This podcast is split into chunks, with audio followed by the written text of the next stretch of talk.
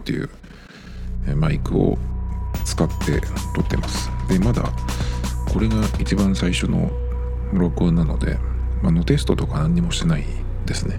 普通やるんじゃないかと思うんですけど、まあ、いきなり撮っておりますなので、まあ、このマイクで撮ってどういうふうにねその喋ったのが、えー変わるかっていうそこの違いは、この後編集の時に初めて聞くんですけど。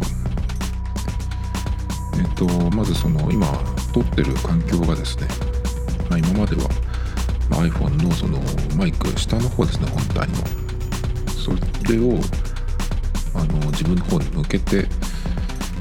撮っていたんですけども今はですねあの手話のモーティブっていうシリーズに対応しているのかなこれは。そのアプリがあるんですけど、それにですね、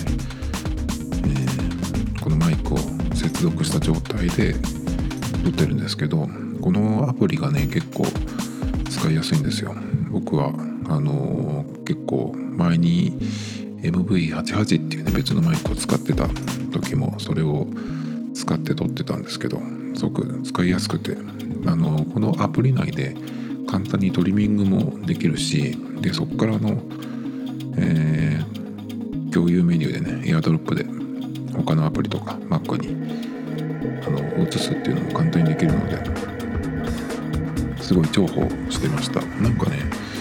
App Store で見るとあんまりあの評判が良くないコメントもあったりしてなんかあの割と新しめの iPhone にした人がえっ、と機種変したらねちょっと、調子が良くないみたいなのもあったんですけど、まあ、僕の場合は、まあ、相変わらず8プラスでやってるので特にね今のところは、うん、大丈夫な感じですね。で MV この5っていう、えマイクを今回は Amazon のアウトレットっていう風に出てたんですけどあの普通に MV5 で検索して、ま、商品が出てきますが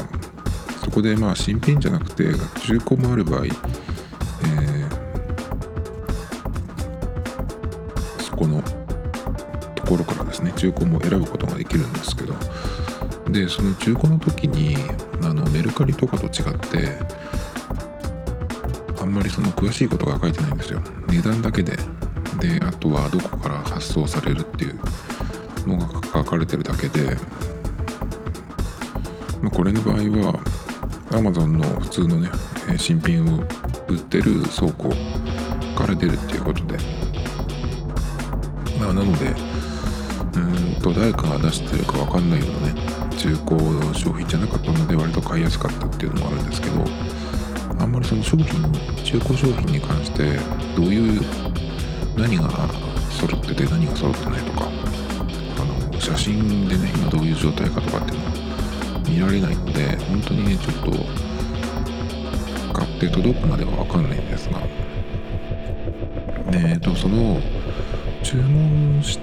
する時かな。えっと見たらですね色がねこれ MV5 っていうマイクは確か5色だかあるんですけどそのうちのグリーンっていう風になってたんですね僕が注文した時には。で注文ページに行ったところでねそのグリーンっていう色が色っていうのが分かったんですけど結構ねそのカラバリの中では一番微妙な色だったんですよ。まあだけど割とその状態もいいっていうのと、まあ、ずっと見てたメルカリではなかなかねいいものがなかったのでまあグリーンでもいいかと思ってあの実物見たら分かんないですね。それとあとまあ届いたらあの可愛がっていこうっていうことで、まあ、特にね気にせずに買いました。で今日届いたんですけど開けたらですねグリーンじゃなくてグレーがグレーでしたね。一番その、まあ、普通の色ですこのカラバリの中では。で本体も綺麗でケーブルも心配してたんですが両方入ってました。でライトニングケーブルの方は未開封であの本当にねえ、ー、といい状態でのものが手に入ってこれで8000円だったのであのー、かなりいい買い物だったかなと思います。昨日一昨日か一昨日のお昼頃にもうマイク買おうかと思ってちょっとねあのー、休憩時間にアマゾンを見てもう割と勢いで買っちゃったんですね。あの他にもアマゾンで注文するものがちょうどあったのでまあそんな感じで買ったんですが結果的には、えーと、いい買い物になってよかったです。でやっぱりそのデザインも良くて僕はこれは結構好きなんですけどえっ、と剣道のお面がありますね面。ああいう感じであの面ってあの楕円形ですけどあれを網網のところをこうギュッとしたような感じのデザインです。でねそのスタンドもついているのでちょうどその口元にくるような感じで。でこれはアプリの方の設定か。もともとマイクの方かわからないんだけど結構このマイクっていうのは楽器の演奏を取ったりとかいろんなその用途があるんですけど割とそのボーカルとかねこのナレーション撮りっていうような用途のマイクらしくて割とその作業のこうノイズとかを、えー、軽減してくれるみたいな機能があるとかないとかみたいなのが入ってたんでえー、っと結構ポッドキャストに置くんじゃないかなっていう感じでね選んだんですがあそうそうデザインの話をしてましたね。でデザインやっぱりねあの気に入ったものを使うっていうのはこういうのを続けていくのにそのテンションとかモチベーションが上がりますね。マイクは目の前に置くものですし結構ねあのこういうものじゃなくてアプリケーションとかでもそうなんですけどテキスト書いたりとかあの写真の編集とか動画の編集音楽作ったりとかなんかそのものを作るこしらえるクリエイトするものの場合っていうのはやっぱりそのデザインってね結構大事だなっていうふうに思いますね。やっぱりそのデザインがいいものの方がうん創作意欲が湧くっていうかね。だいぶ違うような気がするのであのそういう意味でもねこれを買ってよかったなと思ってますね。とね早く買えよっていう感じだったんですけどね。今今日で100何回目だ？130回目ですよ。せめてね50回目ぐらいに行った時に買えばよかったんですけどね。まあでもこれがえー、変えたので200回目指してねまた、えー、毎日更新をしていこうと思ってますけど、まあ、音質とかについては今までのその iPhone のマイクで撮ってたのと比べてどうかっていうのはねこの後編集するのでまあ明日喋れると思うんですけど。でこのマイクにしたのはえっ、とまあライトニングで iPhone に接続できるってのもあるんですけど Mac の方に USB でインターフェースなしでオーディオインターフェースなしでつなげるので例えばその、まあ、 GarageBand に直接、えー、録音することもできるしこの間ちょっと iPhone を Mac につなげて QuickTime でねえ iPhone のその操作をしてる画面を録画するっていうのをねちょっとやってみたんですけどそれを撮りながら GarageBand の方にあのナビゲーションをね同時に取っていくっていうこともこれでねできるようになったので今までだったらそれをやるには、まあ、Mac の本体のマイクを使うかえイヤホンマイクを使うかだったんですけどどちらもねあんまり正直音質は良くなかったので、まあ、これがねあって、えー、ちょっとしたその動画を撮る時とかもあのまあまあなクオリティにできるのかなっていうのをちょっと期待してます。あとはですねあ今日そうそう今日が先週ねえっ、ー、と J リーグの話をしてて、まあ、僕は静岡県に住んでるのであの地元のチームっていうのが2チームあります J1 に、えー、ジュビロ磐田と清水エスパルスなんですけど先週、えー、ジュビロ磐田は J2 への合格が決まってしまいました。でその時点でもう1チームのエスパルスも結構やばいところにいて先週の段階で自動合格のチームが2チーム決まったんですけどもう1チーム J1 から合格する可能性のあるチームっていうのがあってで下から3番目のチーム3番目の順位になったチームっていうのは J2 のチームとの入れ替え戦をやって一発勝負で勝った方が J1 で、えー、来年ねやれるっていう風になるんですけどその入れ替え戦に行きそうなポジションにエスパラスがいたんですね。で結構まあその今日の試合の結果によって、うん、その入れ替え戦に行きそうなチームっていうのがですねまあ3チームかな今日本当は名古屋とか浦和もねあの勝ち点でいうと、えー、結構やばいところにいたんですけど、あの勝ち点がですね並ぶ名古屋とか浦和が負けた場合負けて、えーと、その下の順位のチームが勝ち点を伸ばした場合、えー、勝ち点で並ぶんですけどその時に名古屋と浦和は、えー、得失点差で有利なので相当な大差で負けない限りは大丈夫っていう、えー、状況だったんですね。なので、まあ、エスパルスザガントス湘南ベルマーレこの3つのチームが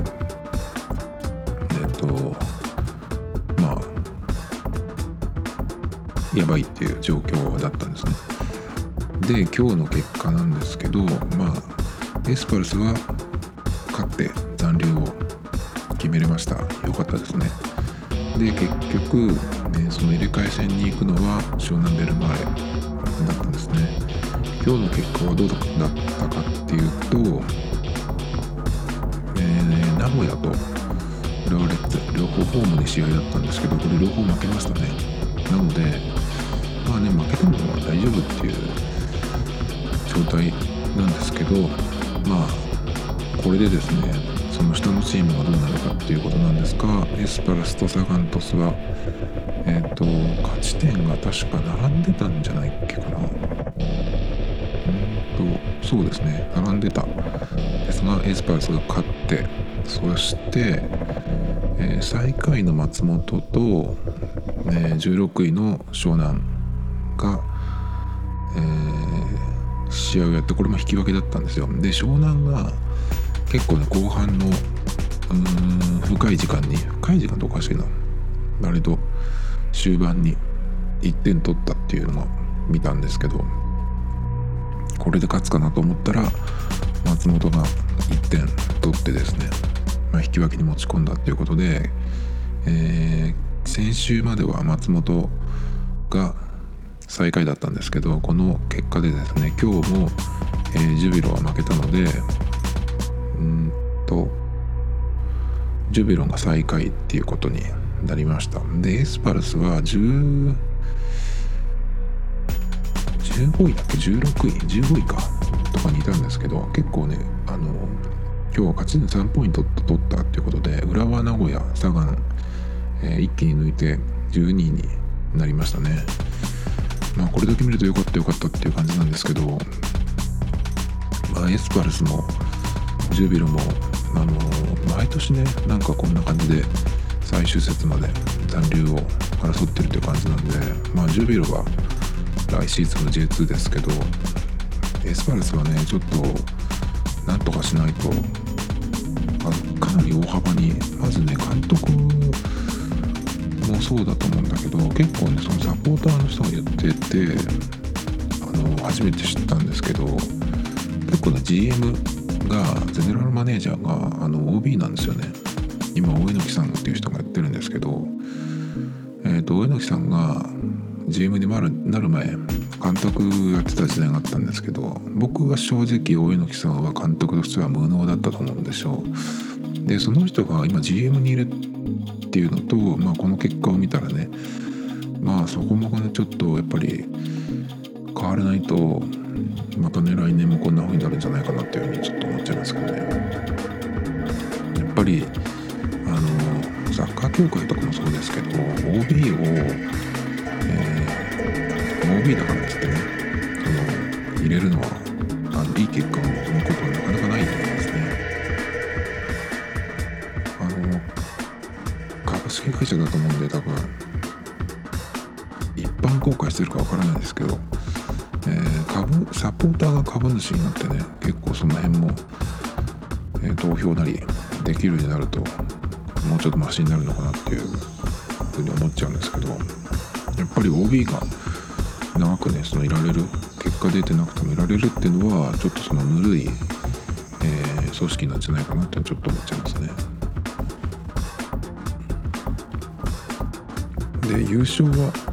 確か横浜 F・ マリノスかな。まあ本当に最近は J リーグもこの結果だけ見てる感じでしかもえっとまあエスパルスと今ジュビロを中心に見てるのでどうしてもその降格争いの方ばっか見ちゃうんですけどね。たまにはね優勝争いを、えー、中心に見たいなと思いますね。それとですねまあ今日何かえっとちょっと前にねツイッターをそのデイリーログみたいなライフログっていうほどじゃないんだけどちょっとした、えー、先週あれってどうだっけ？とかねどこで何したっけ？とかっていうぐらいの近々の、えー、ログを取るのに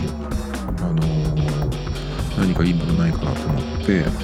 ツイッターを使い始めました。ツイッターは僕はあんまりもう全然使ってないんですけどちょっとそういうツールとして使ってるのかなと思ってそれ自体は全然ねあのそうやって使ってる人も多いので珍しいわけじゃないんですけどそのツイッターをログにするのに、まあ、あの23日前くらいだったら全然ねそのささっとこうスクロールすればあの前のものがね見られるんですけどちょっと後になったものを見たい場合そうするとなんかのまとめてくれるものがツールなりアプリでねないとちょっときついわけですね。で割と最近は、まあ、API がその使いにくくなったというかあんまりその Twitter のアプリもいろんなものがどんどんね使えなくなったりとかしてきてるので前に比べると、まあ、その Web のツールとかもちょっと減ってきてると思うんですけど、まあ、Twitter その自分のね Twitter と連携させてカレンダーみたいにしてこう日付ごとにまとめてくれるっていうねツールとかないかなとかっていう探してるところなんですけどでもう一個ねえっ、とそのログにするのに GPS を使っあのオンにしたらどうかなと思ってロケーションですね。でえ、ー、とそのために試しにオンにしてみたんですよ。そしたらですね結構使いにくくなってて GPS を使う場合あのオンにするとアラートが出てきて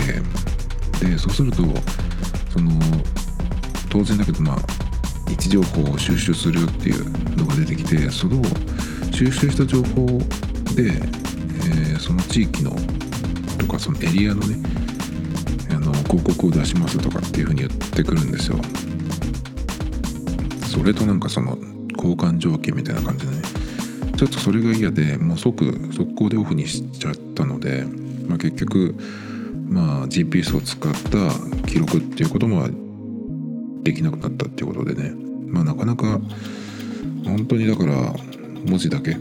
で Twitter のアプリだけで見るっていう感じになりそうでちょっとねなんか思っていた使い方はできないなっていう感じですね。この辺はねなんとかならないかなと思ってますね。あとはですね今ねやっぱり、えー、僕冷え性なので今年の冬はねなんとかあの寒い思いをしないようにしようということでまあランニングをしてるのとか筋トレ強化したりしてるところなんですけど今までね結構その冬になった時にその冬冷え性対策でいろいろやってみました。あのあまり得意じゃない生姜を食べるとかね。それとかはちょっと唐辛子の力を借りようと思って、まあ、辛いのは割と大丈夫なんですけど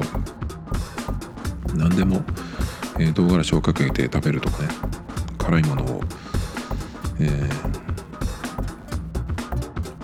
ー、よく食べるようにするとか。結構その韓国なんかは多分寒さ対策だと思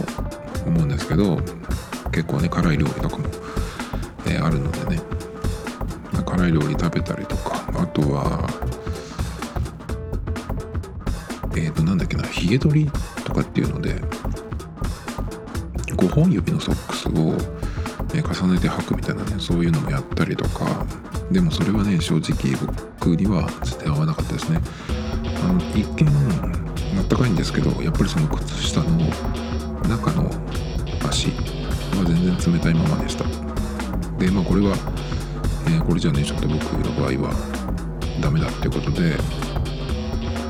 何年前かな？もう3年以上前かもしれないけどあのふくらはぎを揉んでその血行を良くするっていうそのふくらはぎがその血液を心臓の方に繰り返すポンプの役割をするみたいなね感じででしっかりその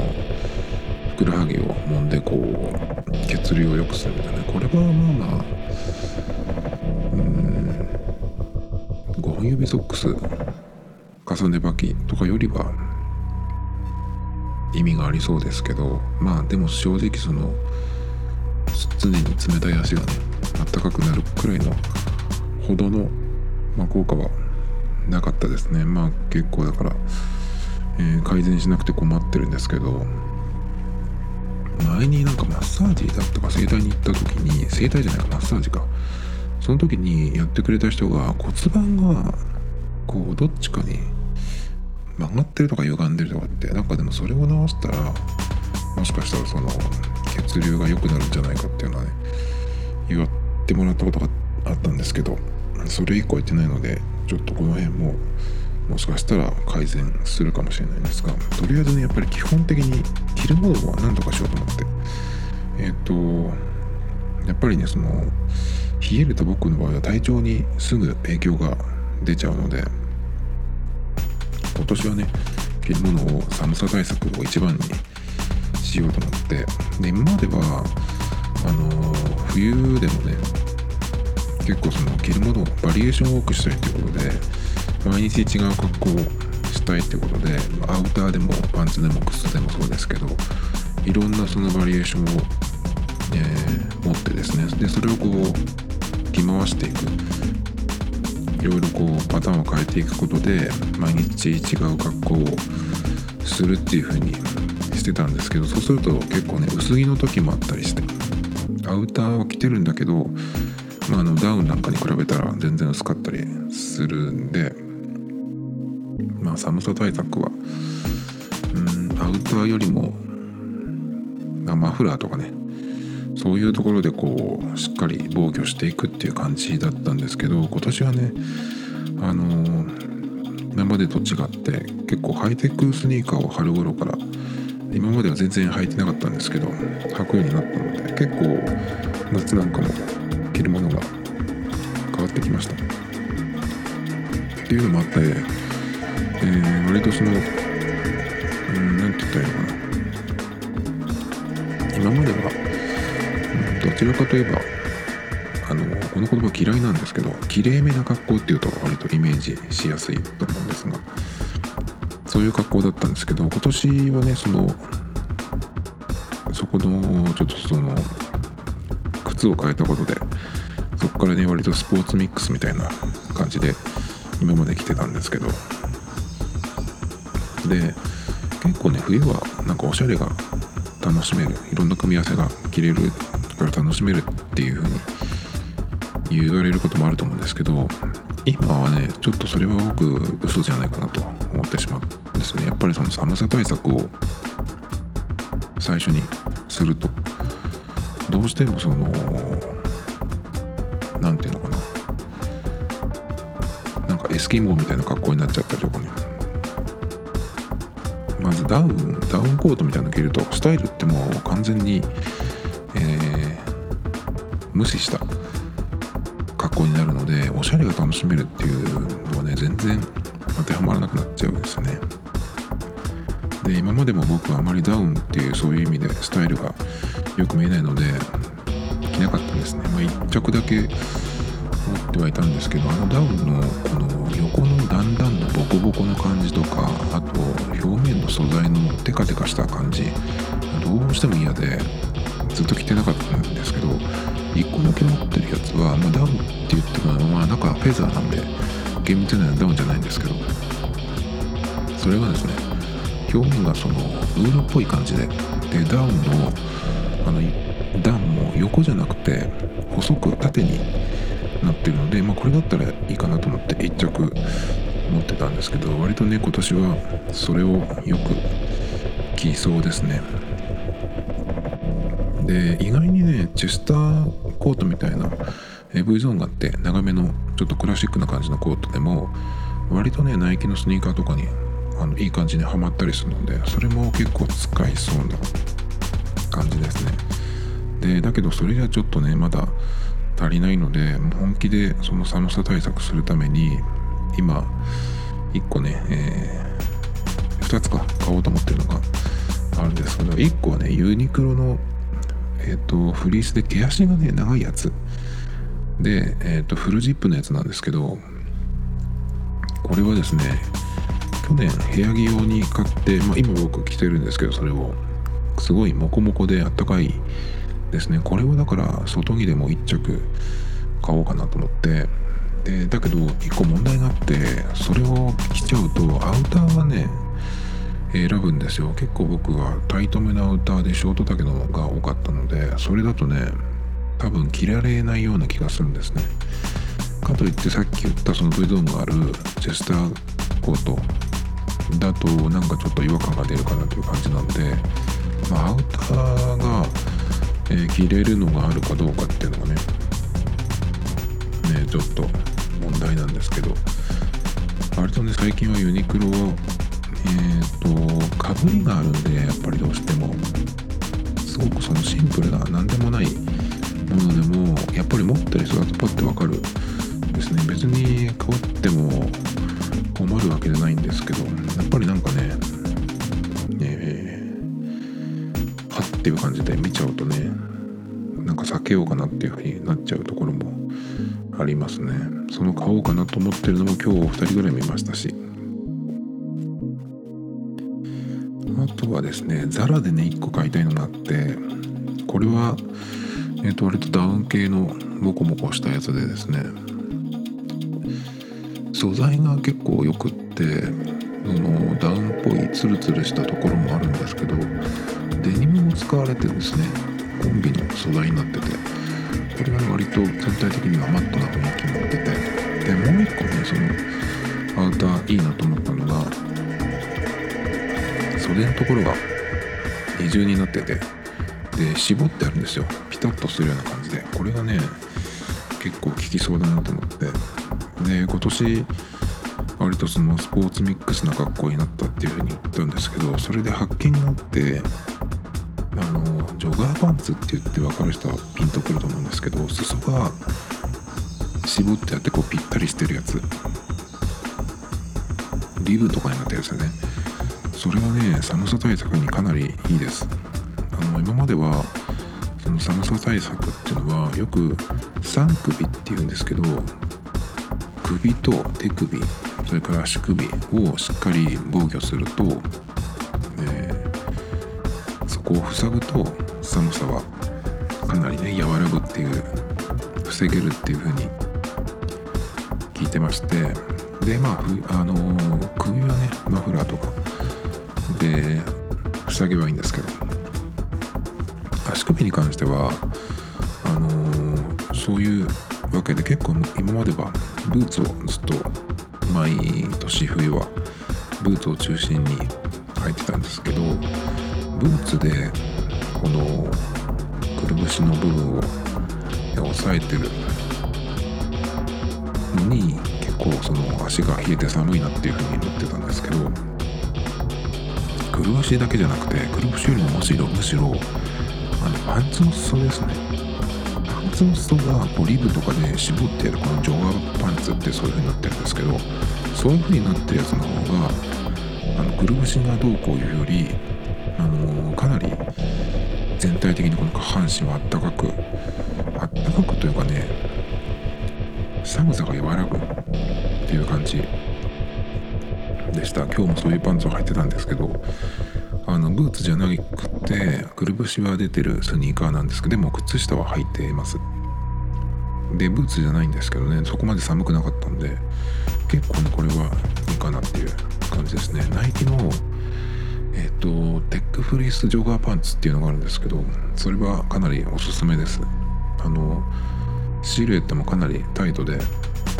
で裾もねしっかりの閉じてくれてるやつで。これはね意外にいろんな学校にはまるはまるのでいいかなと思います。もう一本買いたいぐらいですね。結構やっぱり今ってファッションのトレンドをスポーツメーカーが作ってるかなっていう風な感じに見えるところがあるので割と大きいメゾンハイブランドもそういうところからね、えー、デザインのソースを取ってるようなところがあるのでね。まあ本当にね今年は冬のその冷え性対策なんとかしたいなと思います。